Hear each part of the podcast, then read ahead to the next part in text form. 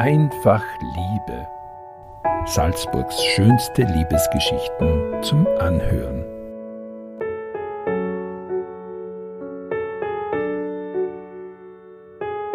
Ein Podcast-Special zum Valentinstag.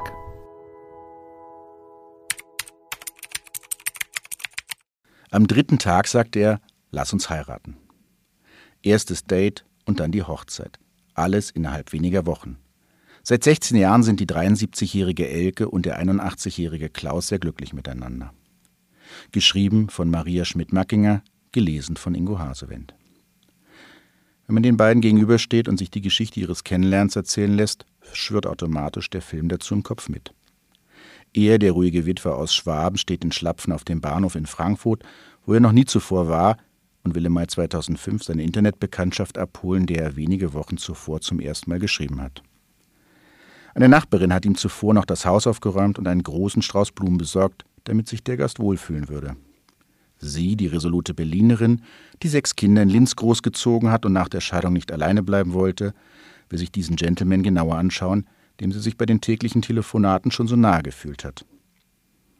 An die kleinsten Details können sich beide noch erinnern.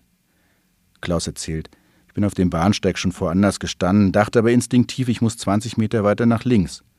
Genau dort blieb ihr Wagen stehen. Die Tür ging auf und sie stand direkt vor mir. Erst am Vortag hatten die beiden einander Fotos geschickt, um sich am Bahnsteig zu erkennen. Sie hatten sich längst auch ohne Bild ineinander verliebt. Elke stieg nach der langen Fahrt aus dem Nachtzug, stellte sich mit seinem Koffer neben Klaus hin und erwartete sich eine Umarmung. Und was tat Klaus? Er stellte meinen Koffer auf die Seite, damit die anderen Leute auch aussteigen konnten. Da sagte ich zu ihm, was ist wichtiger, der Koffer oder ich? Diesen Satz sagt die 73-Jährige seitdem jedes Jahr am 5. Mai um 5.59 Uhr zu ihrem heutigen Ehemann. Ich bin eigentlich ein Morgenmuffel, aber an unserem Jahrestag stelle ich mir extra den Wecker und wecke ihn mit diesem Satz auf, sagt Elke Hesselschwert und lacht.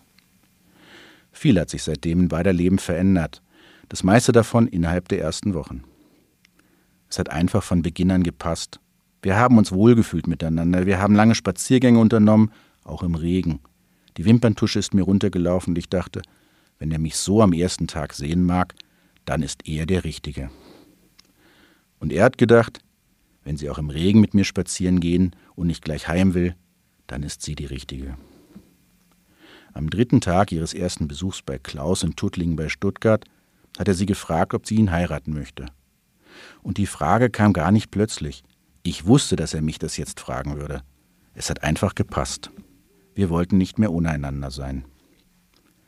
Bei der Kinder, alle längst aus dem Haus, seien zunächst irritiert gewesen und hätten Bedenken gehabt, sagt Elke. Nachdem sie Klaus bzw. Elke kennengelernt hatten, haben sie aber gesehen, dass wir toll zusammenpassen, uns gut tun und es ernst meinen miteinander. Am 20. Mai 2005 wurde geheiratet. Elke übersiedelte zu Klaus nach Deutschland und sie verbrachten dort wunderbare Jahre. Aber wir sind in diesen Jahren so oft nach Linz gefahren, um meine Kinder und Enkelkinder zu besuchen, dass wir beschlossen haben, nach zwölf Jahren in Deutschland nur nach Österreich zu ziehen, erzählt Elke. Nachdem sie in Linz jedoch keine Wohnung und das Haus in Deutschland viel schneller als gedacht einen neuen Besitzer fand, spielte der Zufall Regie. Eine ihrer Töchter war mit ihrer sechsköpfigen Familie in eine neue Wohnhausanlage in Hendorf gezogen. Und dort war nebenan eine Wohnung frei, sagt Elke. Elke und Klaus verkleinerten sich vom Haus mit großem Garten in eine Zwei-Zimmer-Wohnung mit Balkon. Alles, was nicht mehr gebraucht wurde, wurde an die Nachbarn verschenkt. Wir trauen dem Haus nicht nach, wir brauchen nicht mehr und haben hier alles, sagt Klaus. In Salzburg hat er zu studieren begonnen. Theologie und Philosophie. Beim Abendessen erzählt er mir, was er Neues gehört hat, sagt Elke. Sie ist Mitglied im Vorstand des Hendorfer Literaturhauses. Es tut sich immer was bei den beiden, auch wenn ihre 22 oder seine fünf Enkel gerade nicht zu Besuch da sind. Wir genießen jeden Tag miteinander und hadern nicht damit, uns nicht schon früher kennengelernt zu haben, sind sich beide einig das Geheimnis ihrer Liebe, wir meinen es gut miteinander. Mehr Liebesgeschichten aus Salzburg lesen Sie jeden Samstag in den Salzburger Nachrichten oder online unter www.sn.at.